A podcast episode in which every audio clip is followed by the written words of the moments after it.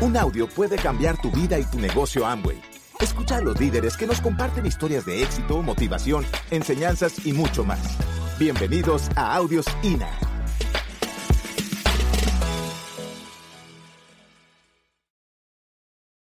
Bien, muchachos, vamos a, vamos a comenzar a darle a, la historia, vamos en esta parte, pero sobre todo, pero sobre todo, vamos a hacer algo y es que vamos a compartir cómo iniciamos nosotros en el negocio. Realmente, hoy en día creo que las personas deben saber de dónde viene la gente que se para en esta tarima. Pero también creo que es importante que tú sepas y conozcas la historia de todos nosotros, porque evidentemente un día tú vas a estar parado en una tarima como nuevo diamante o como nuevo doble diamante o como nuevo triple diamante y va a ser una responsabilidad que nos cuentes tu historia. Y las historias en Amway, a veces la gente se pregunta para qué contarlas, o a veces la gente se pregunta por qué contarlas. Resulta que nosotros dentro del negocio hemos aprendido algo y es que es fundamental que nosotros sepamos de dónde viene la gente, porque quizás dentro de la historia de éxito de cada ser humano, el 50% será saber de dónde viene, pero el otro 50% será conocer de lo que fue capaz de mejorarse a sí mismo cada día. Y pues bien, hoy les voy a contar mi historia, les voy a compartir de dónde vengo yo, qué fue lo que yo comencé a hacer, de dónde fue que yo inicié, pero sobre todo les voy a compartir un poco de lo que es Fausto Gutiérrez. Cuando, cuando yo comencé a hacer este negocio, de las primeras cosas que, que yo comencé a darme cuenta es que esto es un viaje de emprendimiento. Y es un viaje de emprendimiento para cualquier persona y para cualquier ser humano que inicia en este negocio. Pero es un viaje de emprendimiento donde lo primero que nosotros tenemos que aprender a ver es recordar de lo que ya fuimos capaces de ganar algún día. Y por eso, cuando yo me pongo a pensar en esto, me pongo a pensar en todos los momentos en los que en mi vida yo he ganado. Me pongo a pensar y me pongo a recordar todos los momentos en mi vida donde yo me he sentido ganador. Y evidentemente los momentos de victoria de todos los seres humanos comienzan siendo iguales. La primera foto que lograron tomarme, donde ya realmente se veía que yo era un ganador. Ese día habían miles de millones de competidores. Y ganamos. Y por eso estás tú aquí. Porque ya hiciste lo primero grande dentro de tu historia, ganar. Ganar la primera competencia donde pudo haber sido cualquier otro. Quizás otro tú, pero más alto. Quizás otro tú, quizás más fuerte. Quizás otro tú con más aptitudes y actitudes. Pero en esa carrera ganaste tú. Y como ya ganaste tú, tienes que saber que la historia de todos comienza siendo unos ganadores. Yo nunca fui consciente que todo lo que se me ocurría un día lo iba a contar. Pero se me ocurrían porque yo tenía un sueño. Cuando la gente tiene sueños, se le ocurren cosas ante las dificultades. Si tú vas a entrar a hacer este negocio, si vas a entrar a hacer este negocio, si vas a entrar a hacerlo, tienes que saber algo. En este negocio sobreviven los soñadores. La gente que no tenga un sueño se va a morir y se le va, no le va a funcionar y se va a ir cuando se le rajen las patas. En este negocio sobreviven los soñadores. Y si no eres un soñador, te vas a morir cuando alguien te pida 300 puntos fiados y no te los pague. En este negocio sobreviven los soñadores. Y si no eres un soñador, te vas a rajar cuando alguien te mira a los ojos y te diga, cuente con mis cuatro mil puntos, mi diamante, y no haga ni 600 personales. En este negocio sobreviven los soñadores. Yo le cuento esto para que usted se dé cuenta que la mente de un soñador es una mente creativa porque todo el tiempo tienen claro el sueño y no el obstáculo. La mente de un soñador es una mente que crea todo el tiempo realidades alternas para andar buscando soluciones reales. La mente de un soñador crea lo que la mente de un negativo que no sueña jamás es capaz de ver por falta de visión. Conclusión, entre más sueñes, más visión creas. Alguien ahorita me decía, ¿y usted cómo hace para llegarle a un perfil alto? Yo le digo, mire, lo que pasa es que cuando usted tiene un perfil alto sentado enfrente suyo, el perfil alto no va a entrar porque Amway lleve 56 años en el mundo. El perfil alto va a entrar porque se da cuenta que usted es un soñador, que tiene una visión clara para conectarle a él. Si usted le muestra la visión de lo que van a construir, él le va a preguntar, ¿y qué toca hacer? Y yo lo hago porque vale la pena. Pero cuando uno no es un soñador, los sueños y las acciones se quedan netamente en la limitación del obstáculo diario que se presenta. Y afortunadamente el negocio de Amway no es para gente mediocre. Porque los mediocres nunca tienen un sueño. Y si tú tienes un sueño en el corazón, tienes que comenzar a defenderlo. Yo toda la vida tenía sueños. Me llamaban loco, ingenuo. Me decían que recapacitara. Mi papá decía, este fue el que me salió jíbaro de todos. Este fue el que se la fuma verde. Mis hermanos decían, ese man hasta debe fumar. Porque yo hablaba de cosas que no todo el mundo habla.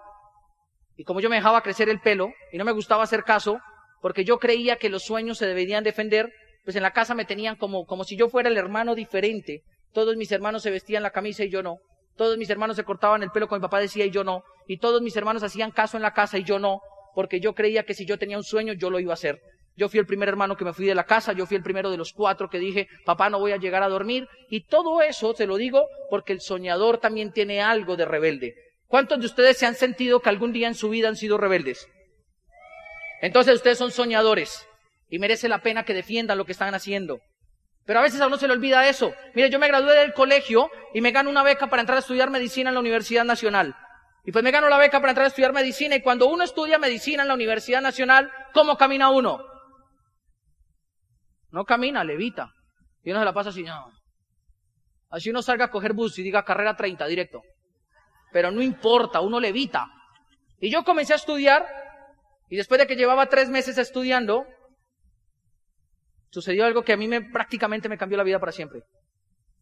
Yo estaba estudiando, un día me dio un dolor aquí en el pecho, fuerte, opresivo, luego evolucionó a punzante, y llegó un momento donde llegué a la casa y le dije, mamá, me está doliendo el pecho. Me dijo, le voy a traer un vasito con agua, y hasta ahí me acuerdo. Ahí fue mi primer infarto. A los tres meses después me dio un segundo infarto, y dos meses después me dio un tercer infarto. En medio de todo eso, el último infarto, sucedió algo con el oxígeno que llegaba a mi cerebro, me deja como unos 10 o 15 días en un estado inconsciente, como en un estado de coma. Y cuando, cuando yo me desperté nuevamente, yo me sentí con tubos y con todo, y pues lo primero que uno hace cuando se despierta y se ve así en una cama es quitarse todo lo que tiene. Yo tenía, estaba próximo a cumplir 18 años, yo me saqué todo y levanté a correr por la clínica, eh, pero mi cuerpo llevaba 15 días sin comer y le pasa lo mismo que a una persona que no ha comido 15 días. Pues obviamente me desmayé hacia el frente eh, pues tuve un golpe fuerte y cuando me volví a despertar me di cuenta de algo. Yo antes pesaba 70 kilos cuando hacía deporte y tenía un porcentaje graso como del 6 o 4%. Era bajito, bajito, bajito por el tema del deporte. Cuando me desperté pesaba entre 50 y 55 kilos y era flaquito, flaquito, flaquito, flaquito. En medio de todo eso, yo muchas veces escuché a mi mamá cómo lloraba cuando me hacían las reanimaciones en las ambulancias. Y mamá me decía, mi hijo, no se muera, esa etapa a mí en mi vida me marcó con tres cosas. La primera de ellas, yo entendí que la vida a uno le acaba en cualquier momento. Yo entendí que no depende ni siquiera de qué tan bueno seas tú, depende que cuando se tiene que acabar, se acaba, punto, y no te consultan nunca. Yo tenía muchas cosas encontradas en mi cabeza, yo decía, pero si yo no me meto con nadie, si yo no le hago daño a nadie, si yo no fumo, yo no tomo, yo no trasnocho, yo no como perros calientes, yo no como paquetes de papas, es más, ni novia tenía, o sea, yo era sanito, sanito, sanito, sanito. ¿Por qué me infartaba? ¿Por qué me infartaba? Y yo me lo cuestionaba, pero eso me hizo entender a mí algo. La vida no se va cuando tú planeas, ni cuando tú quieres, se va cuando te toca. Y a veces por eso me sorprende ver a la gente que vive como si nunca se fuera a morir. Me sorprende ver gente que pierda el tiempo con este negocio o con su propia vida. Me sorprende ver gente que realmente no ha comprendido que lo único de lo cual te vas a lamentar el día que te estás muriendo es de no haber aprovechado el tiempo que tenías. La última vez que yo me infarté, de las cosas que más tristeza me daban era saber que yo me podía llegar a morir nuevamente. Yo ya sentí lo que era estar a esto de la muerte. Y la segunda cosa que entendí y comprendí fue que un día te vas a lamentar del tiempo que perdiste por holgazán. Y yo tenía 18 años, pero a partir de ese momento la vida me quedó claro así, que la gente se lamenta más por el tiempo que perdió que por lo que realmente pudo llegar a vivir. Yo vi gente que lloraba por como si nunca hubiera vivido. Y veo gente que vive como si nunca se fueran a morir. Yo a los 18 años ya sé lo que es sentir que se muera uno. Pero también entendí algo. Cuando te vayas a morir no te va a dar miedo. Nunca te va a dar miedo. Te va a dar tristeza. Recordar todas las oportunidades de hacerle mejor la vida a alguien que dejaste pasar por el frente. Y recordar todas las veces que le hiciste miserable la vida a alguien por ego. Yo a los 18 años me arrepentí de todas las malas cosas que le había hecho a la gente y de todas las malas palabras que le había dicho a alguien para hacerle daño. A los 18 años me di cuenta que cuando uno se muere, lo único que queda es lo bueno o lo malo que hayas hecho. Y dependiendo de cómo hayas sido, vivirás para siempre o morirás como nunca. Y eso me comenzó a aterrar. En el último estado de coma en el que me despierto, pierdo la habilidad para caminar y la capacidad de hablar. Que tienes que aprovechar las oportunidades que la vida te da. La vida es una sola y hay gente que vive como si tuviera una segunda vida de repuesto. Dímese conscientemente cuántas veces te recuerdas tú que hayas vivido. Probablemente la próxima vez que vivas vas a vivir en otro cuerpo, en otra época en otra era. Pero eso depende de ti. Y pero en esta vida tienes que aprovecharla. Porque tus hijos son uno solo. Y tus hijos van a tener solamente seis años o siete años una vez. Y tu esposa va a tener 30 años o 40 años una sola vez. Por eso cada día que pase en tu vida encárgate de hacer la vida de alguien feliz, no miserable. Porque tú no sabes cuándo se acabe, ni la tuya ni la de la gente que te rodea. Yo tenía tan solo 18 años cuando lo entendí. Y entendiendo eso, desde el día que me volví a levantar de la cama, me enfoqué en hacer cosas que para mí valieran la pena. Me volví un obstinado por vivir apasionado. Me volví un obstinado y un terco por vivir como yo quería. Pero una vez comencé a pagarme la universidad, pues la gente se dio cuenta que yo era diferente. Mi promedio académico en primer semestre fue de 4.99. Y entonces mis compañeros decían, no, pero usted sí estudia. No, nunca escribí porque no tenía plata para cuadernos. Yo solamente tenía un sueño. Y entonces madrugaba llegar primero a clase y me salía de último hasta que le escurría la última gota al profesor. El profesor decía, acabamos por hoy. Yo me le paraba y le decía, profe, pero usted no explicó esto. Y ta, ta, ta, ta, ta, ta. Y comenzaba a preguntarle porque mi sueño era ser un día profesor universitario. Ese era mi sueño. Llegar a ser un profesor universitario excelente. Y yo quería hacer la maestría y el doctorado y todo el tema. Y pues hoy, hoy en día me veo y no soy profesor de una universidad. Soy profesor de un programa educativo que forma gente libre. Y eso me gustó más. Eso me gustó más.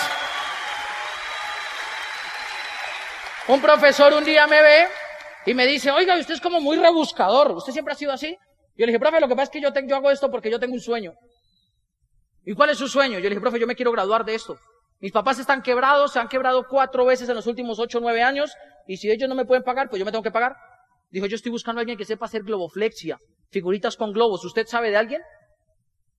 Yo le dije, hm, yo soy buenísimo para eso. Dijo, ¿en serio? Yo le dije, sí, sí, sí, sí. ¿A cómo me cobra usted el globo? Yo le dije, a mil pesos. Dijo, ¿a mil? Nuestro compañero que hizo un curso en Estados Unidos lo cobra en 200. Ah, es que ese man no se va a hacer pulgas ni garrapatas. ¿Y usted sí? Claro. Contratado. ¿Cuándo es el evento, profe? El domingo. Y me fui ese fin de semana para la casa y yo busqué allá en San Google y San YouTube. Curso de globoflexia especializado en figuritas. Taca, taca, taca, taca. Me compré un paquete de globos y comencé a aprender a hacer perros, espadas, de todo. Y él me llevó ese domingo y me pone a hacer el Globoflex y me mira y me dice, es que usted es muy bueno. Lo voy a nombrar gerente del departamento de Globoflex especializada. Fue el primer puesto gerencial que tuve en mi vida. No se rían que gerente es gerente.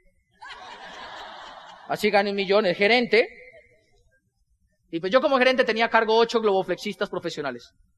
Y entonces éramos el departamento de globoflexia y todo iba bien hasta que un día una compañera me ve haciendo globos así, muy rápido, y ella me mira y me dice, ¡Oh! Usted es buenísimo con esos dedos. ¿Le parece? Me dice, sí. Yo le digo, ¿por qué? ¿Qué necesita? Y ella me dice, yo estoy buscando a alguien que sepa hacer maquillaje facial. ¿Usted sabe maquillaje facial? Dije, vea, con el curso de Globoflexia me hizo un maquillaje facial. ¿Cuándo es el evento? Y dijo, de hoy en ocho. ¿Cuántos niños son? 100 niños, contráteme. ¿Cuánto paga? Tanto. Listo, yo voy. Y me fui ese lunes para la casa y yo busqué San Google, San YouTube. Maquillaje facial especializado en niños. Y aprendí a pintar mariposas, hombres araña, carros, de todo pero lo que nunca a mí nadie me explicó es que en los cursos de globoflexia, cuando dicen una mariposa, uno le pintan es una berraca libélula. Y entonces llegó una niña y me dice, ay, pínteme una mariposa monarca. Y yo me quedé pensando y dije, una monarca. Y aquí le pinté un palo así negro así. Y una bolsita negra así colgando. Y dije, listo. Y la niña se fue donde la mamá. Y viene la mamá y me dice, usted es un, un tipo embustero, está engañando a mi hija, un desgraciado. Yo le digo, ¿por qué? Y dice, eso no es una mariposa monarca.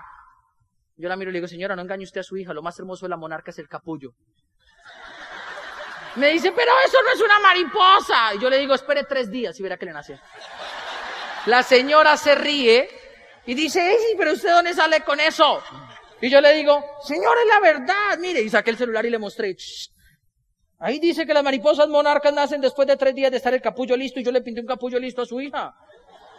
la señora se ríe y dice, ¿y usted siempre ha sido así? Yo le digo, la mayoría de las veces. Dice, yo quiero que usted me haga todos los eventos. Y de ahí para allá comencé fiestas, piñatas, primeras comuniones, despedidas de soltera, todo lo que saliera. Yo comencé a animarle los, los eventos a la señora y un día el profesor me dice, mano, usted es muy bueno. ¿Sabe qué? Ya no le puedo pagar lo que usted vale. Lo voy a mandar a otra empresa. Y me lleva a una empresa de eventos que se llamaba Ríe. Y cuando yo llego a Ríe, que era una empresa donde el dueño se llama Ricardo Lara, Ricardo me recibe y me dice, vamos a darle un aplauso a Ricardo y a la mona.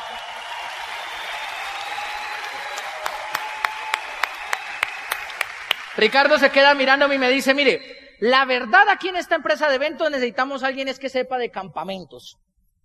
Si usted sabe campamentos, lo contrato. ¿Usted de campamentos? Mire, me hace como dos meses me hice un curso de campamento, Globoflex y maquillaje facial. También sabe Globoflex, sí señor. Entonces me fui para la casa, San Google, San YouTube. Campamentos juveniles colombianos, Coldeportes, taca, taca, taca. Y aprendí tanto de campamentos que me volví semillita, tallito, matica, hojita, frutico, de todo. Y tenía todos los pines pegados. Y aprendí a hacer nudos, amarres, canaletas, carpas, de todo. Y comencé a trabajar en eventos. Hasta que un día Ricardo Lara dice, oiga, estamos buscando a alguien que nos pinte la casa nueva, la sede nueva. ¿Usted sabe pintar? Eso viene incluido dentro del paquete, no sabía. Y entonces me contrató para pintar y pues uno pinta, o sea, Ricardo me dice, ¿qué pasó? Yo le digo, me tiré el piso. Le dije, ¿qué le preocupa? Yo le dije que eso no va a caer. Dijo, allá hay LOC y unas esponjillas, sáquelas. Y le dije, ¿cómo? Dijo, allá hay un producto que se llama LOC, es de tarro verde. Vaya y sáquelo y limpie. Y yo fui y saqué esas esponjillas y fue la primera vez que tuve un éxtasis de limpieza. Yo limpiaba y limpiaba y comencé a sentir una emoción que cuando yo me paré, mi papá trabajaba en panadería, manejaba grasa, y yo me paro y le digo, Ricardo, este desengrasante es buenísimo, ¿dónde lo consigues tú? Y él dijo, no, yo lo vendo. ¿Tú lo vendes? Sí, sí, sí. ¿Y es caro? No, eso es barato. dije, ah". ¿y de dónde lo traes? Dijo, de Estados Unidos. ¿Tú traes productos de Estados Unidos? Digo, sí, claro, ¿tú no? Yo no. Iba pasando un amigo que se llama Raúl Rubiano y lo abraza y dice, es que Ricardo y yo somos socios de un negocio que importa productos de Estados Unidos y creamos canales de distribución. Y le digo, ¿usted es socio de Ricardo? Y dijo, sí. Pues que a usted, un amigo suyo que trabaja con usted, que sea par en el, trabajo, le diga que él es socio de su jefe, socio del jefe igual a plata. Y yo dije, este man es socio del jefe. Y él dijo la palabra mágica, si quiere lo volvemos socio. Yo le dije, ¿yo me puedo volver socio suyo? Me dijo, sí. ¿A lo bien? Sí. ¿Qué tengo que hacer? Y sacaron un rotafolio amarillo. Y en ese rotafolio amarillo que sacaron, a ellos yo no sé cómo les habían dado el plan. Pero la primera laminilla decía bienvenido a un mundo de posibilidades. Y ellos estaban tan emocionados, y es que antes habían unos cassettes de la oportunidad que hablaban, y ellos me miraron y me dijeron, bienvenido a un mundo de posibilidades. ¿Has pensado cómo sería tu vida si tiempo y dinero no fuera el problema? No. ¿Has pensado cómo sería tu vida si tus hijos estuvieran pensionados? No. ¿Has pensado viajar por el mundo? No. Y así una hora y cuarto.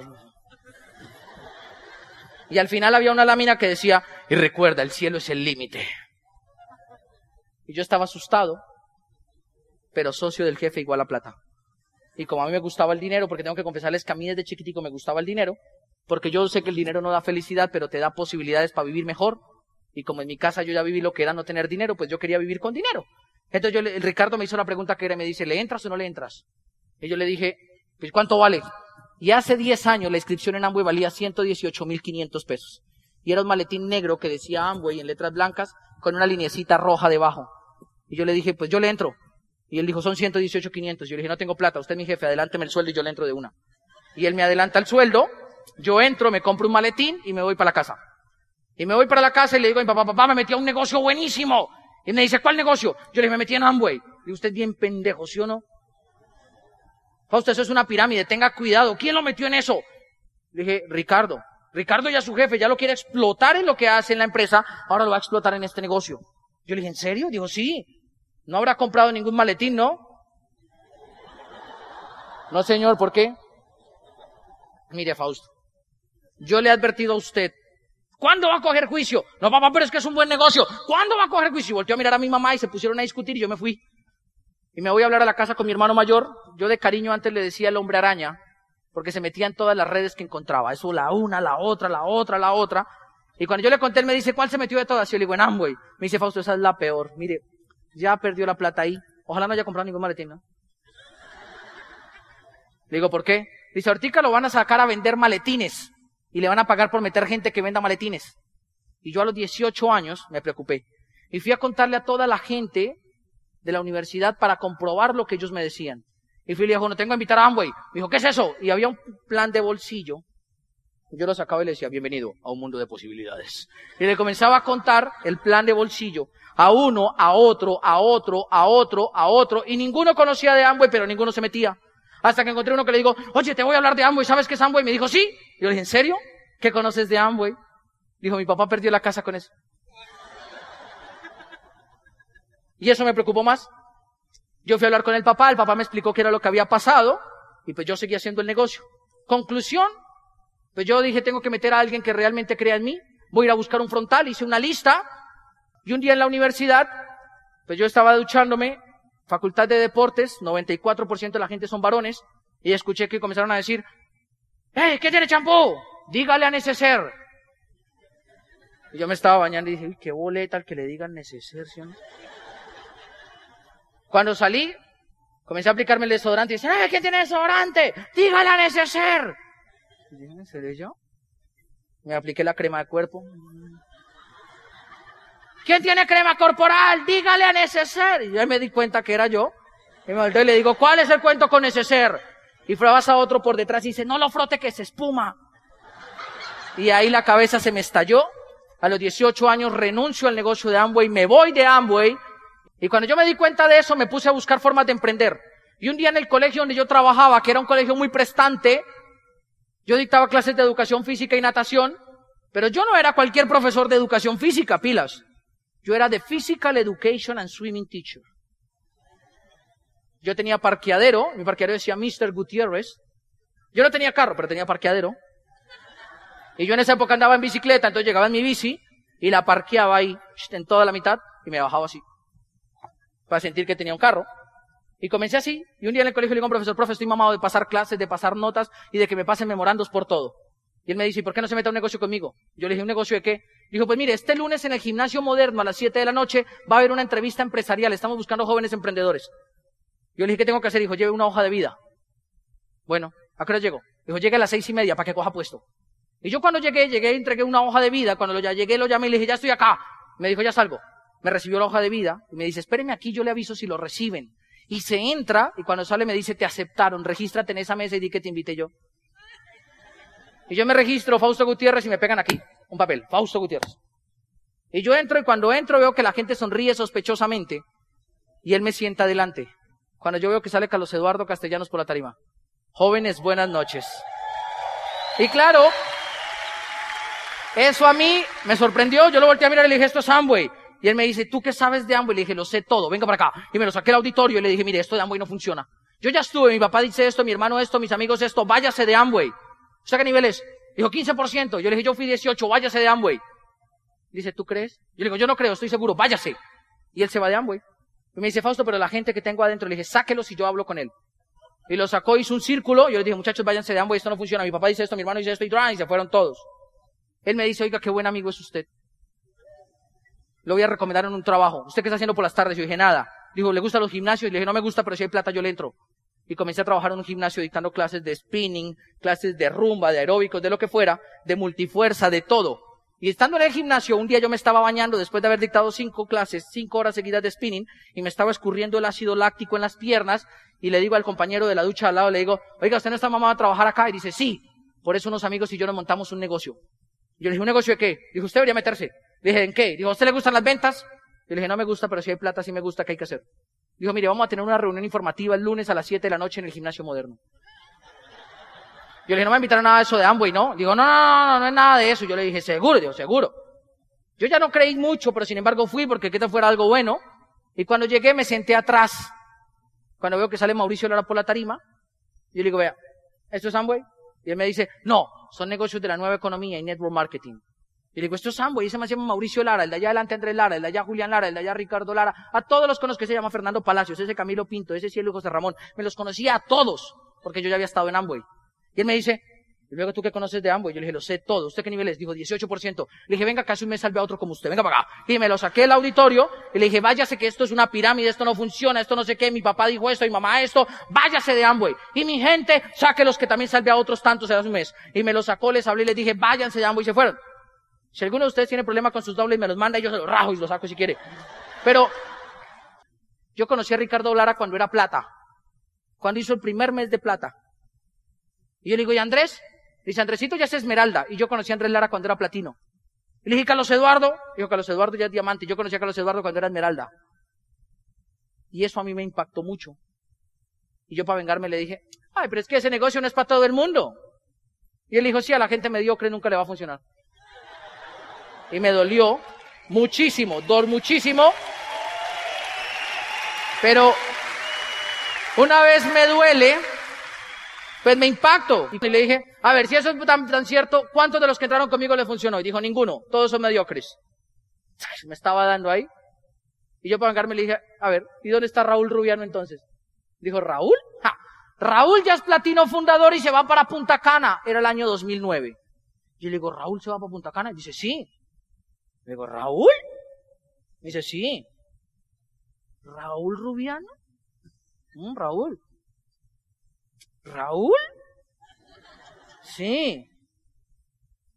Y le dije, ¿qué hay que hacer para meterme al negocio? Y me dijo, ve a una convención yo no sabía qué era lo que iba a pasar. Además, como a las nueve de la noche, a mí el primer día no me había gustado nada. Además que tenía la señora ahí al lado ah, diciéndome que abriera y que abriera el corazón. Y yo no entendía a qué se refería, pues nada me gustaba.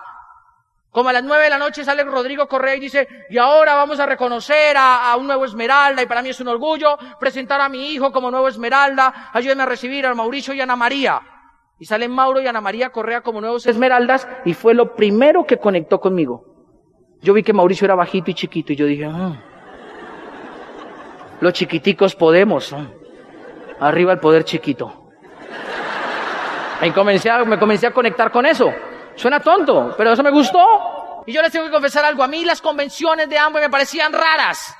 Porque como esto era un negocio de jabones y yo veía a la gente tan emocionada, yo no sabía en qué momento iba a salir un LOC y todo el mundo iba a decir, ¡Oh, salve LOC! Yo no sabía.